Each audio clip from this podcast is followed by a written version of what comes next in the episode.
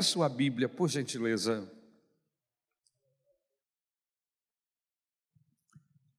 Primeiro livro de Samuel, capítulo de número 22, versículo de número 2.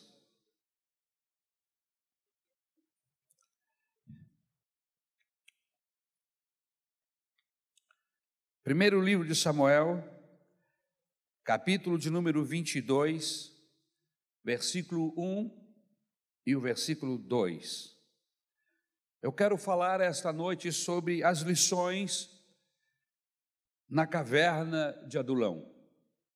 Amém? Lições que tiramos deste momento especial que Davi viveu quando esteve na caverna de Adulão. 1 Samuel capítulo 22, versículo 1 e 2.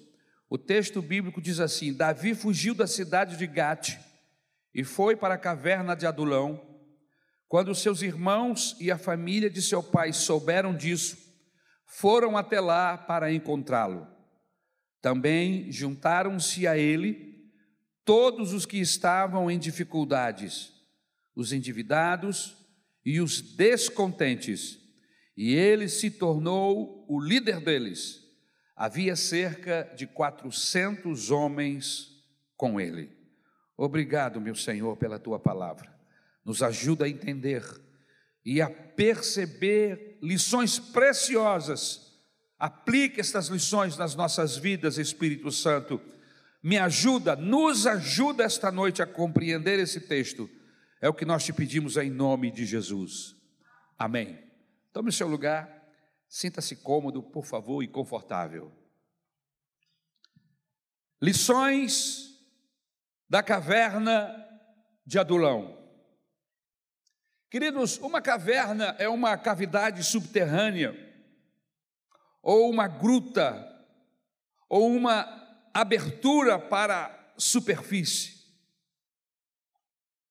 A Bíblia Sagrada nos mostra abundantes cavernas, cita abundantes cavernas ao longo de todos os textos a partir de Gênesis e chega até os evangelhos. Há abundantes cavernas nas rochas calcárias da Palestina. O Monte Carmelo e a vizinhança de Jerusalém estavam minados de muitas cavernas. Segundo a arqueologia, ciência que estuda estas cavernas e outros tipos semelhantes, devido à formação geológica da região do Oriente, tem-se encontrado cavernas que suportam até 4 mil pessoas. Imagine, irmãos. É um estádio.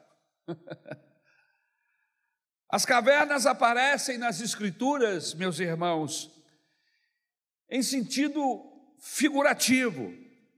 Algumas delas eram bastante grandes, grandes o suficiente para conter centenas de pessoas. E elas eram usadas como moradias, às vezes moradias permanentes, como por exemplo em Petra. Ou eram usadas como abrigos temporários sepulcros, cisternas, estábulos, ou até mesmo armazém, um lugar para se guardar mantimento.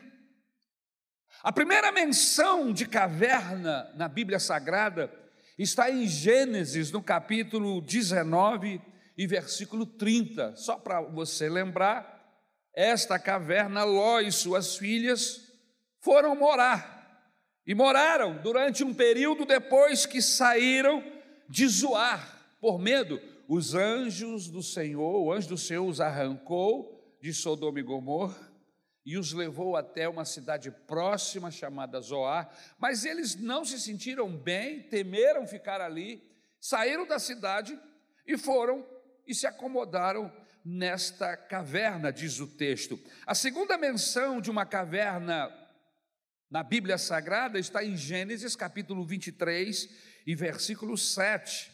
Depois nós temos o capítulo do 7 ao 20, depois nós temos capítulo 25, verso 9, e vai por aí.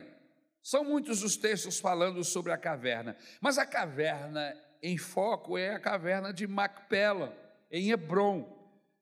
Caverna esta que Abraão comprou e usou como sepultura, onde foram sepultados Sara, foi sepultado o próprio Abraão, Isaac, Rebeca, Jacó e Leia. Foram sepultados lá nesta caverna. Em Juízes, capítulo 6, versículo 2, outra vez o texto nos informa sobre uma caverna. Uma caverna que serviu para Gideão como um, um excelente depósito em tempos de perigo. A Bíblia Sagrada diz que os inimigos de Israel vinham e destruíam tudo aquilo que eles haviam plantado, e então ele começou a trabalhar e usou uma estratégia, não levava nada para casa e guardava aquilo que ele podia colher nesta caverna. Em Josué capítulo 10, versículo 16 a 27, nós temos a caverna de Maquedá. Cinco reis amorreus confederados esconderam-se de Josué numa caverna que depois tornou-se o túmulo deles, porque Josué mandou fechar a caverna e lacrar e eles ficaram lá. E há muitos textos bíblicos nos falando sobre cavernas. Alguns israelitas, em 1 Samuel capítulo 13, versículo 6, fugindo dos filisteus nos dias do rei Saul, o texto bíblico diz que eles se esconderam em cavernas.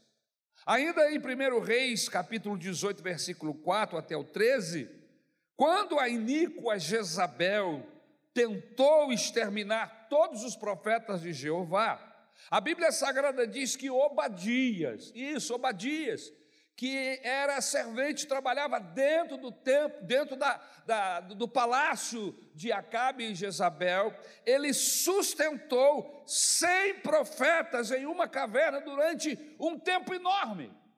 Um dia desse, uma hora dessa, eu vou pregar sobre Obadias, tem lições preciosas. Que homem interessante esse Obadias, esse personagem que aparece uma única vez nesse texto, depois a gente não ouve falar mais, mas que ação importante esse homem cometeu. Amém?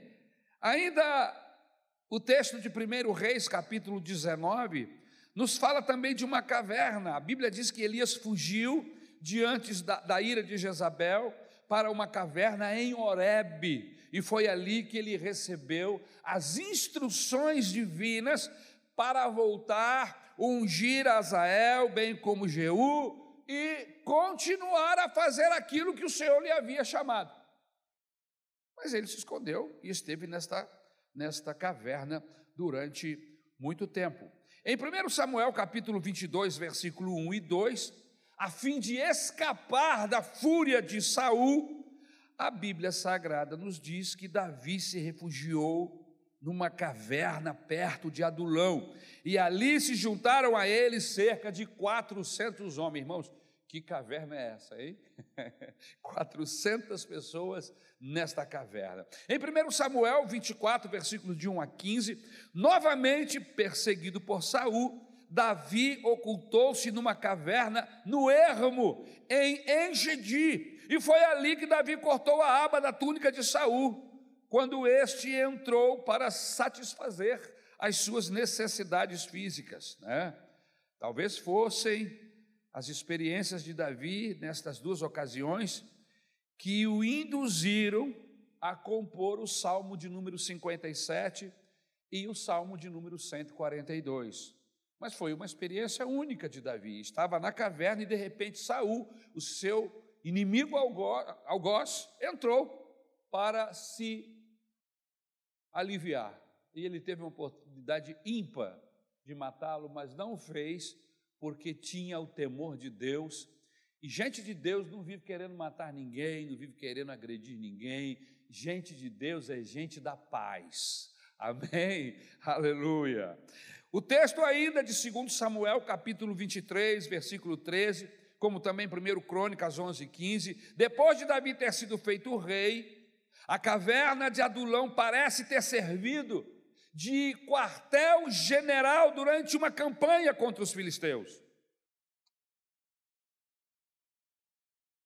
Em João, no capítulo de número 11, agora no Novo Testamento, versículo 38, o túmulo memorial do amigo de Jesus Lázaro era de fato uma caverna. Tiraram a pedra e Jesus disse: Vem, Lázaro! E ele saiu de lá, para a glória do Senhor Jesus. Em Mateus capítulo 27, versículos 57 a 61, um proeminente chefe religioso judeu chamado José de Arimateia, que era um discípulo secreto de Jesus, ele tinha um túmulo novo escavado na rocha, dentro do qual ele colocou o corpo amortecido do Senhor Jesus Cristo. Ainda no Novo Testamento, o escritor aos Hebreus nos diz, em um texto muito interessante, ele diz isso em Hebreus capítulo 11 e versículo 38. Ele, ele diz assim: Homens no qual o mundo não era digno, homens de fé, que vagueavam pelas cavernas e pelas covas da terra. Então, meus queridos irmãos, eu fiz um apanhado bíblico de todos os textos aparentemente conhecidos, que quando lemos a Bíblia, a gente descobre uma caverna, descobre um buraco na rocha, onde alguém se utiliza de alguma maneira para escapar, para morar, enfim, conforme nós temos lido aqui no texto. Muitos anos depois, as catacumbas de Roma serviram de refúgio e lugar de reunião subterrânea para os perseguidos cristãos. Isso é história bíblica. No texto lido, vemos Davi fugindo de Saul. Vemos Davi se escondendo em uma caverna. O que nos faz observar que sempre quando somos perseguidos ou temos algum problema, a primeira coisa que procuramos é fugir e nos escondermos como se essa fosse a solução. Aqueles que estudam comportamento masculino e comportamento feminino diz que os homens, quando estão em dificuldade em administrar algum problema, seja ele qual for, eles se metem em uma caverna. Eles se isolam dentro de um quarto e ficam ali durante algum tempo, concatenando, pensando, tentando, quem sabe, achar uma solução para o seu problema, e com isso ele se afasta, se afasta do seu cônjuge, afasta da sua família, se afasta dos amigos, pensando que este isolamento vai ajudá-lo. E eu já descobri na prática, como um homem casado, que não ajuda. No princípio do meu casamento, algumas vezes me meti nessas cavernas. Tinha problemas, pensamentos, eu precisava concatená-los, precisava de orientação, me fechava no quarto. E a Isabel ficava lá fora e ficava pensando: o que, que aconteceu? Por que, que o Ari se isolou? Até que um dia eu descobri o que as mulheres já descobriram há muitos anos: que a melhor coisa quando nós temos um problema é falar.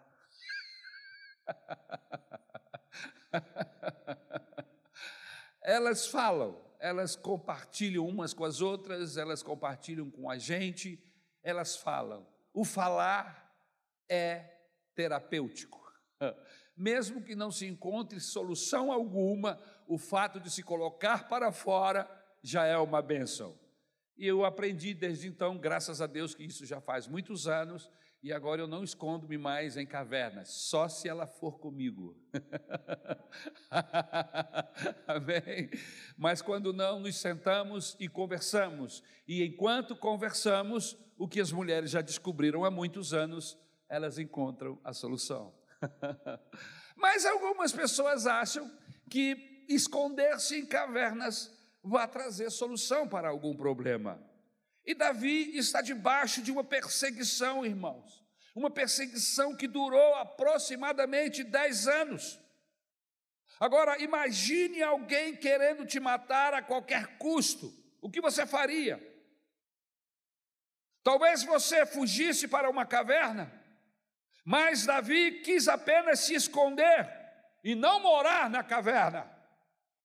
Caverna não é moradia de crente, é apenas uma habitação temporária, onde aprendemos com o nosso Deus a vencer os males.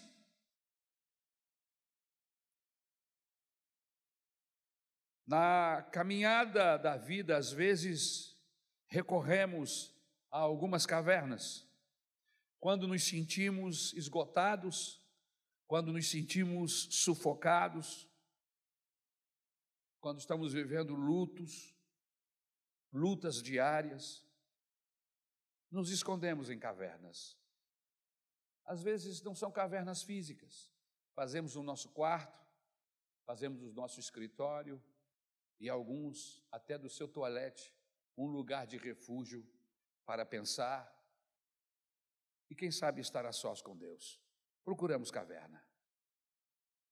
E aí eu comecei a matutar sobre este assunto, a conversar comigo mesmo, e não é difícil chegar à conclusão que eu cheguei, você já deve ter chegado. Em primeiro lugar, caverna é um lugar de refúgio. Em 1 Samuel 22, 1, Davi retirou-se dali e se refugiou na caverna de Adulão. Ele estava sendo perseguido. Ele não tinha para onde escapar. Então ele achou a caverna de Adulão e lá se escondeu. Na caverna, Davi procurou refúgio. Na caverna, Davi procurou segurança. Logo depois, o texto bíblico diz que quando a família dele descobre, alguém avisa, ele manda avisar, quem sabe, e mais tarde ele traz os seus próprios familiares para estar com ele. Porque a perseguição contra Davi não ficou apenas na pessoa dele, mas na pessoa dos seus pais, dos seus irmãos. Saul estava endemoniado, ele queria exterminar a família de Jessé, a pessoa de Davi. E ele se esconde nessa caverna com 400 homens, fora mulheres e crianças. No Salmo de número 46 e o versículo de número 1, a Bíblia diz que Deus é o nosso refúgio e segurança. Você sabe o que significa adulão? Adulão significa justiça do povo, refúgio, esconderijo. Adulão é um complexo de cavernas que fica no vale de Elá. Essa caverna era um lugar bastante conhecido em Judá, cerca de 16 quilômetros de Gate e 24 quilômetros de Belém, a cidade natal de Davi. O Salmo de número 57 comunica de maneira poética a circunstância do autor, que se escondia em uma caverna nos primeiros seis versos do Salmo, o texto diz que ele encontra refúgio na sombra, nas asas de Deus, mas está cercado por leões e encarando sua própria sepultura. Estando Davi nesse lugar baixo, ele recebe ajuda que desce do alto. Perdido nas sombras e nos seus pensamentos, ele não tem para onde fugir, só se for para casa. Ele põe sua família em se ele for para casa, ele põe a sua família em perigo. Se for para o tabernáculo, como aconteceu em alguns momentos, ele coloca os sacerdotes em perigo. A única maneira dele não expor seus familiares e os seus amigos é se escondendo na caverna de Adulão. A caverna de Adulão tem um significado para nós que servimos a Deus. Aquela caverna foi providenciada pelo próprio Deus para que Davi ali se sentisse seguro e confortável. O Salmo 46 que eu acabei de citar diz: Deus é o nosso refúgio e fortaleza, socorro bem presente na hora da angústia. Por isso, não temerei, aleluia! Não adianta nos escondermos no quarto, não adianta fugirmos para o toalete. Nós precisamos, quando estivermos apertados, pressionados, em dificuldades, seja por qual a razão, qual seja por quem for, precisamos nos esconder em Deus. Deus quer ser para mim, para você, esse lugar de refúgio, esse lugar de segurança, esse lugar aonde você vai falar com Ele e Ele vai falar com você. Aleluia! Aleluia! É das profundezas da caverna que uma doce voz flutua no Salmo 57, e versículo de número 1. Tem misericórdia de mim, ó Deus. Tem misericórdia de mim, pois em ti a minha alma se refugia. A sombra das tuas asas me abrigo. Em 1 Samuel, capítulo 22, versículo 2, o texto diz que ajuntaram-se a ele todos os homens que se achavam em aperto todos os homens endividados e todos os amargurados de espírito, e ele se fez chefe deles, e era com eles uns 400 homens. Você imagina um lugar aonde você se sente seguro, aonde a presença de Deus está, não apenas nos dá refúgio, mas nos dá paz, não apenas nos dá paz, mas nos dá orientações de como vamos agir no dia seguinte. A caverna de Adulão foi um lugar especial para Davi e para aqueles 400 homens, porque foi lá que ele encontrou Deus, aleluia. E não é à toa que ele escreve salmos dentro dessa caverna, não é à toa que ele pede misericórdia. A caverna de Adulão para Davi foi um lugar de encontro com Deus, um lugar de renovação espiritual um lugar aonde a gente fala e desabafa o que está no nosso coração, mas um lugar também aonde Deus nos fala, aonde Deus nos corrige, aonde o bálsamo de Deus vem sobre as nossas vidas e nos cura para sairmos e lidarmos com as demais pessoas. Você sabia que gente ferida fere? Gente ferida fere. Jesus era conhecido em todos os lugares que chegava como o bálsamo de Gileade. Quando ele chegava e as pessoas sabiam, se deslocavam de suas casas, vinham gente distante, de lugares distantes para ter com ele. Mas o que que Jesus tinha? Ele só curava doente? Não. As pessoas queriam ficar perto dele. Emanava dele, saía dele virtude, graça, paz contentamento, cura para as feridas.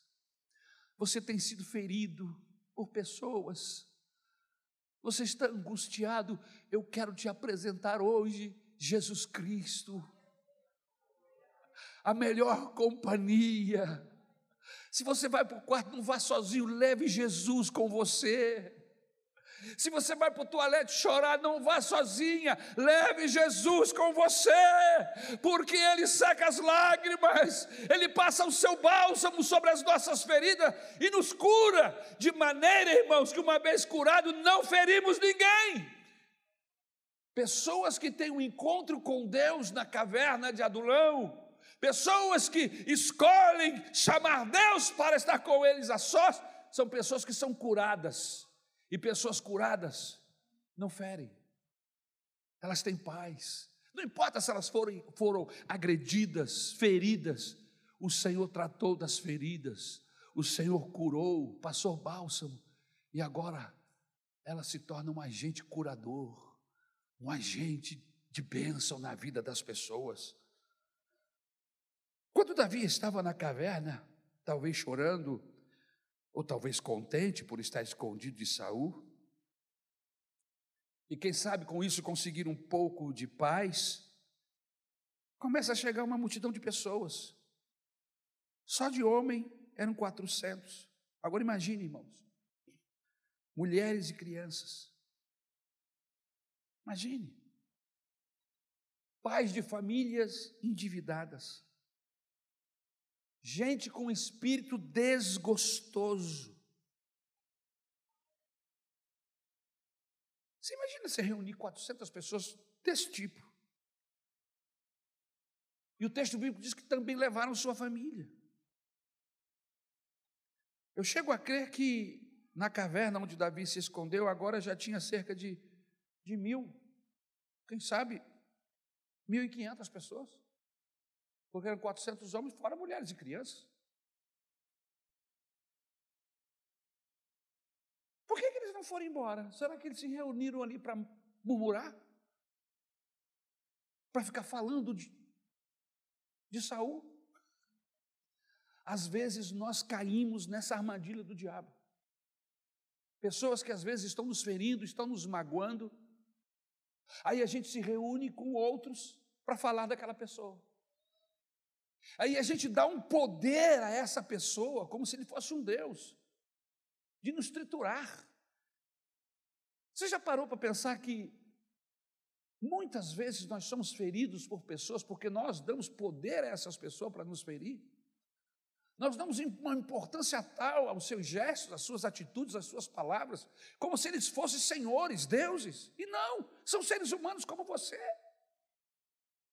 Será que ele se reuniu ali todas as noites eles ficavam falando mal do Saul? Eu tenho certeza que não, irmãos. Essa reunião não ia durar muito tempo, porque murmura, murmuração só nos aglutina para nos amofinar, para nos matar, para nos destruir. Mas eles continuavam ali naquela caverna porque tinha algo especial ali. O que tinha de especial naquela caverna?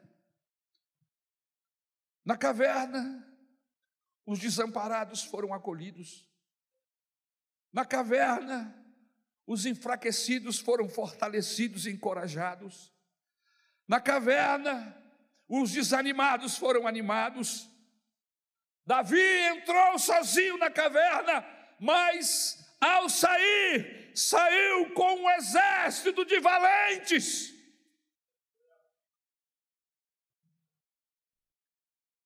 O meu conselho, o que eu percebo aqui, é que nós não devemos promover reuniões que não nos edifiquem. Reunião começou, entrou em alguma área para criticar ou falar mal de alguém, não vai acabar boa a reunião, não vai acabar bem. Vamos sair tristes. Não devia ter falado isso. Por que eu falei? Aí tem que voltar para pedir perdão, para pedir desculpa. Isso quando tem temor de Deus. Vamos promover reuniões que exale cura a sua casa pode ser uma caverna de cura, aonde os desesperados chegam e saem esperançados, cheios de esperança. Aonde o doente chega enfraquecido e sai fortalecido. Aleluia! Aonde o desviado chega e sai orientado pelo poder do Espírito Santo de Deus. Não permita que a sua casa, que as reuniões que você promova se transformem em reuniões que venham trazer mais desalento, mais tristeza, mais perturbação. Não! Davi não permitiu que isso acontecesse. Pelo comportamento de Davi, pela maneira como ele tratava essas questões com Saul, eu tenho certeza que ele falava assim: deixa estar.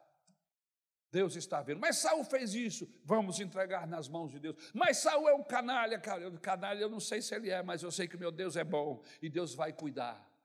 Conhecendo Davi, a forma como ele tratou essa situação, eu tenho certeza absoluta que suas reuniões, quando eles chegavam no decorrer do dia, depois de seus trabalhos, de seus envolvimentos, eles não chegavam lá para se torturarem, você já notou que existem algumas, algumas conversas em nosso meio que o tema nos entristece? Pode ser até verdade. Na maioria das vezes não está se falando mentira, está se falando verdade. Mas são verdades que muitas vezes não vão nos levar a lugar nenhum. que vão nos trazer dor. Por que não entregar isso nas mãos de Deus? Por que não dizer para o seu coração: basta, coração, basta. Eu vou colocar isso nas mãos do meu Senhor. Eu não vou mais me perturbar com isso. Eu não vou mais perder meus, minha noite de sono, a minha paz durante o dia por causa deste assunto. Eu estou colocando agora nos pés do Senhor, no altar de Jeová. Aleluia! E aí o Espírito diz assim: descansa o teu coração, porque agora esse problema é comigo. Não pare de viver. Não pare de viver. Você imagine, Davi não parou de viver por causa da perseguição, por causa da opressão. Mas as pessoas entravam naquelas cavernas e eram extremamente abençoadas, por isso ficaram lá. Paulo, quando escreve na carta aos 1 Coríntios, capítulo 1 e versículo 27, diz assim: pelo contrário, Deus escolheu as coisas loucas do mundo para envergonhar os sábios, e escolheu as coisas fracas do mundo para envergonhar os fortes. Queridos, Deus é especialista em usar pessoas com problemas. Veja, Davi tem um problema. Davi está perseguido, aqueles 400 homens não. Mas Davi, como um imã, atraiu aqueles homens para si. E aí, ele ficou injetando neles raiva, ele ficou injetando naqueles homens vingança? Não! Foi nesse momento de tribulação e de aperto que Deus usa Davi como instrumento de alento para aqueles homens. Talvez para muitos Davi não seria pessoa apropriada para lidar com aquela gente doente, enferma, como o texto diz, desesperançosos, endividados e tudo mais.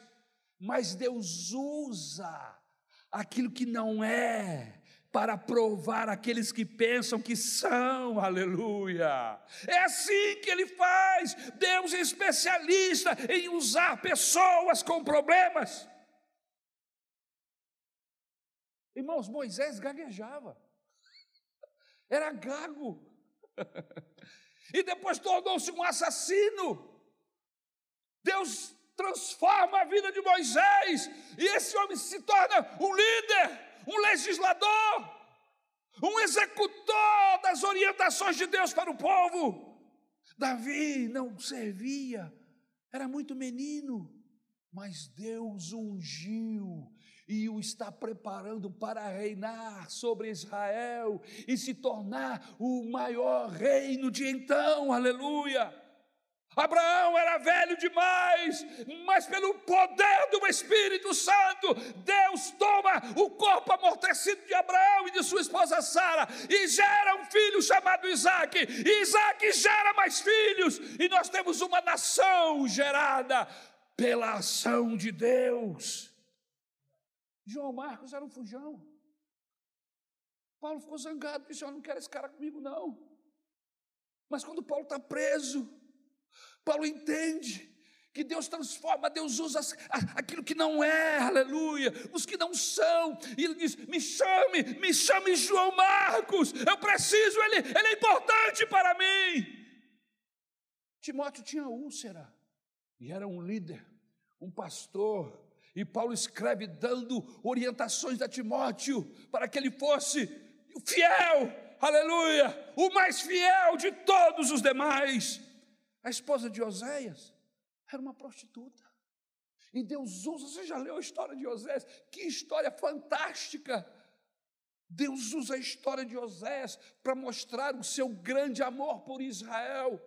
Quando ele, ele, ele, ele vê, coloca a figura da esposa de Oséias como Israel, assim como a tua esposa te trai, e se prostitui, assim também Israel é uma prostituta e me trai, e me troca por todos os deuses que ela conhece. Jacó era o mentiroso. O que foi que Deus fez com Jacó? Depois do vale de Jaboque, Jacó não é mais o mesmo homem. Deus mudou o seu nome, transformou a sua meta, aleluia. Você não pode me seguir com um nome desse. Você agora será Israel, príncipe de Deus, aleluia. Pedro, Pedro tinha medo de morrer, covarde. Até o dia que o Senhor encontra com ele e diz: Pedro, tu me amas. Pedro, tu me amas, então me segue, então apacenta as minhas ovelhas.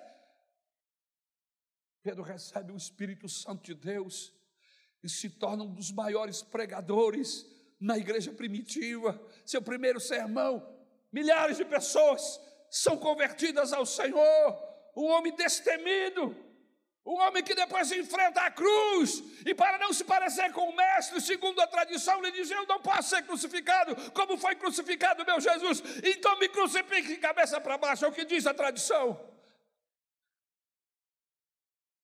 Lázaro estava morto, mas Jesus chegou e mandou tirar a pedra, e ele, e ele ressuscitou, aleluia.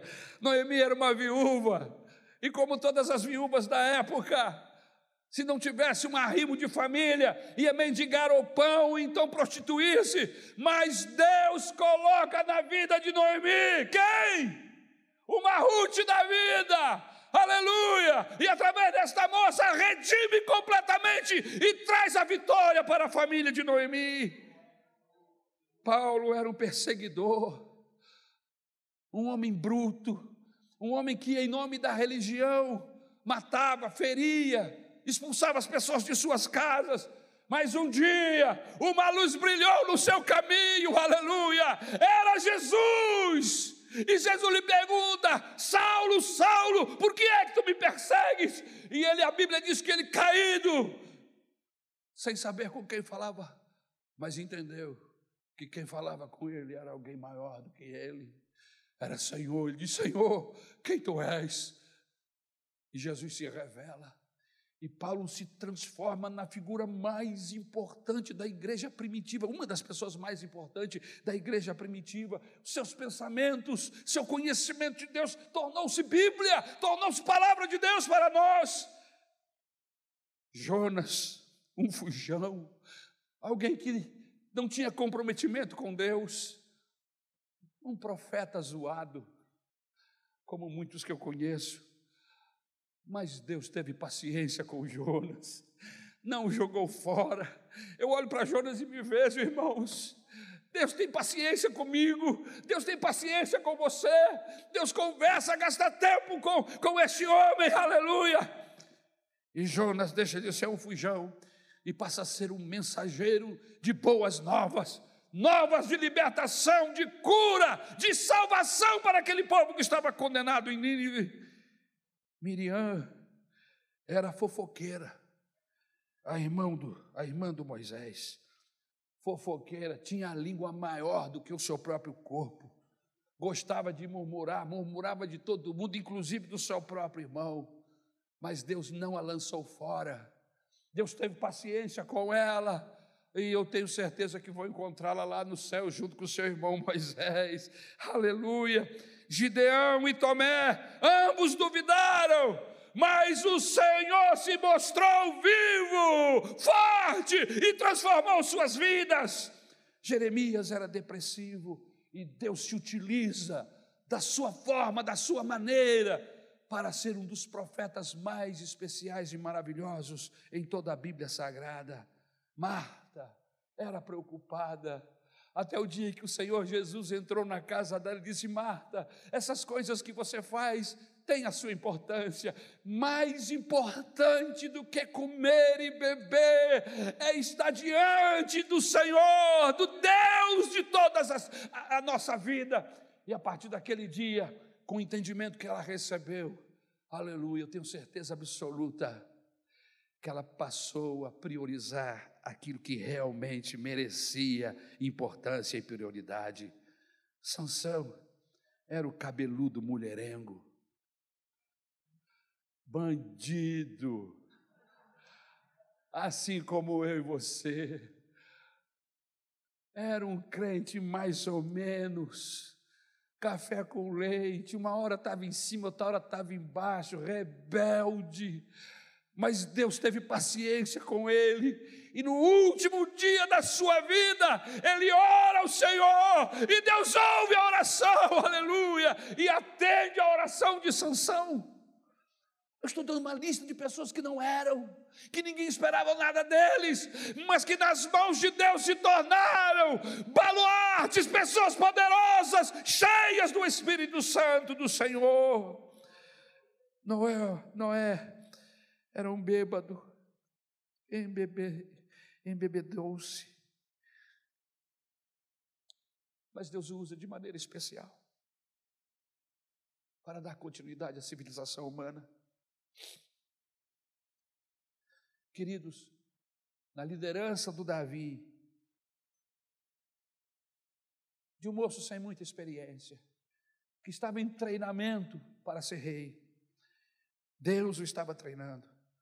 Na liderança de Davi, um bando de fracassados se tornou um exército de valentes e vencedores. Muitos desses homens se tornaram seus generais, seus comandantes, quando ele sentou-se no trono. Eu quero fechar esse meu raciocínio. A caverna de Adulão é um lugar de refúgio, mas na caverna de Adulão é o lugar aonde Deus se mostra como provedor. Um provedor, um provedor pessoal, um provedor particular. A caverna de Adulão era um lugar não para se esconder, não para fugir dos problemas, mas sim um lugar de refúgio, um lugar de recuperação, um lugar de refrigério. Diferente de Elias que se sentiu sozinho na caverna de Horebe. Jacó que foi depositado morto na caverna de Macpela.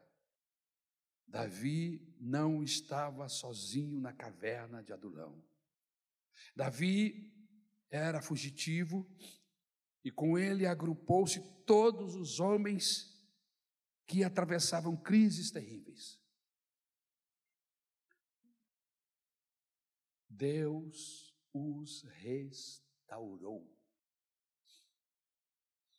Eu não tenho aqui nos meus dados, na minha mente, o tempo em que ele ficou lá. Mas ele não ficou pouco tempo. Mas o tempo que ele ficou lá, na presença de Deus, foi o suficiente para curar o coração de Davi. Para que ele não se tornasse um rei vingativo, para que ele não se tornasse um desorientado. Davi descobriu que mais importante do que sentar no trono de Israel era estar perto de Deus. Mais importante do que qualquer coisa na vida é poder contar com a presença doce, restauradora e curadora do nosso Senhor. Davi entrou sozinho, mas Deus lhe deu um exército, aleluia. É no meio das dificuldades que os valentes aparecem.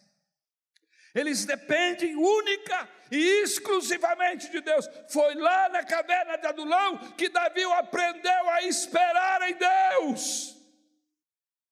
Você precisa de uma caverna dessa. E essa caverna pode ser o seu quarto.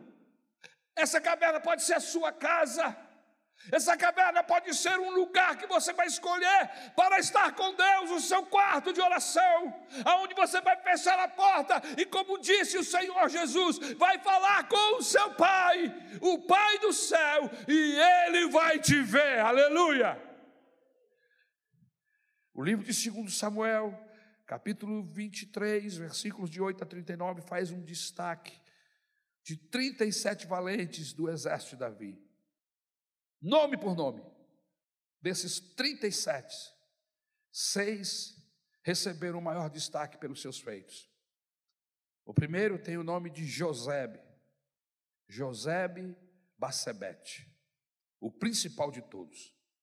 Matou 800 inimigos numa só batalha demonstrando com isso coragem, demonstrando com isso força, poder e determinação.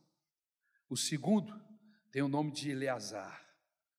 O maior feito dele foi quando os filisteus desafiaram os filhos de Israel para a batalha e todos fugiram da presença dos filisteus. O texto diz que Eleazar sozinho pegou sua espada, lutou com os filhos, os, os filisteus, ao ponto de sua mão ficar apegada à espada, demonstrando assim coragem, perseverança para vencer as batalhas do Senhor. O terceiro herói se chama Samar. Este, quando defendeu o seu campo de lentilha diante dos filisteus, Deus deu grande livramento a Israel por causa de um Samar. Ele lutou por aquilo que era seu, aleluia. E o texto continua falando. Existiu outro grupo de três, que quando Davi estava na caverna de Adulão, desejou beber das águas que estavam junto à porta de Belém, que estavam sob o, domínio dos filisteus. Seus inimigos haviam tomado a cidade, que nasceu e se, e se tornara rei. Quando os três, os três homens ouviram as palavras de Davi, ah, quem me dera beber das águas do tanque de Belém, das águas de Belém. Eles desceram, pegaram a espada e passaram pelo meio do arraial dos filisteus ultrapassaram todas as barricadas, todos os processos que estavam entre eles e o desejo de trazer a água para Davi. E eles trouxeram água fresca do poço. Que homens são esses? Que tipo de relacionamento é esse que Davi desenvolveu com essa gente dentro daquela caverna, irmãos? Que esses homens se tornaram crentes, devotos a Deus e devotos a Ele. Eu quero que Deus me dê esse espírito.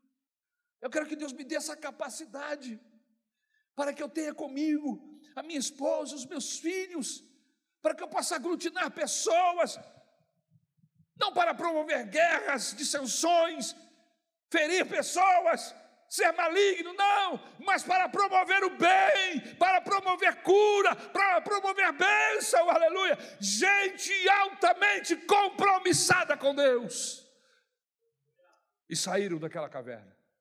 Aleluia. Eu fico pensando, irmão, que devia ter o culto pentecostal lá dentro. Davi começava a tocar, começava a cantar, começava a citar salmos, o Espírito Santo entrava por dentro daquelas cavernas, porque era um grupo de cavernas de buracos, ia tomando, aquelas pessoas começavam a cantar e se alegrar no Senhor, e começavam a dançar e louvar o nome do Salvador. Vou ficar perdendo meu tempo pensando em, em, em Saul, vou perder meu tempo em ficar pensando nas tragédias da vida. Eu vou adorar aquele que pode fortalecer a minha vida e mudar o destino da minha alma.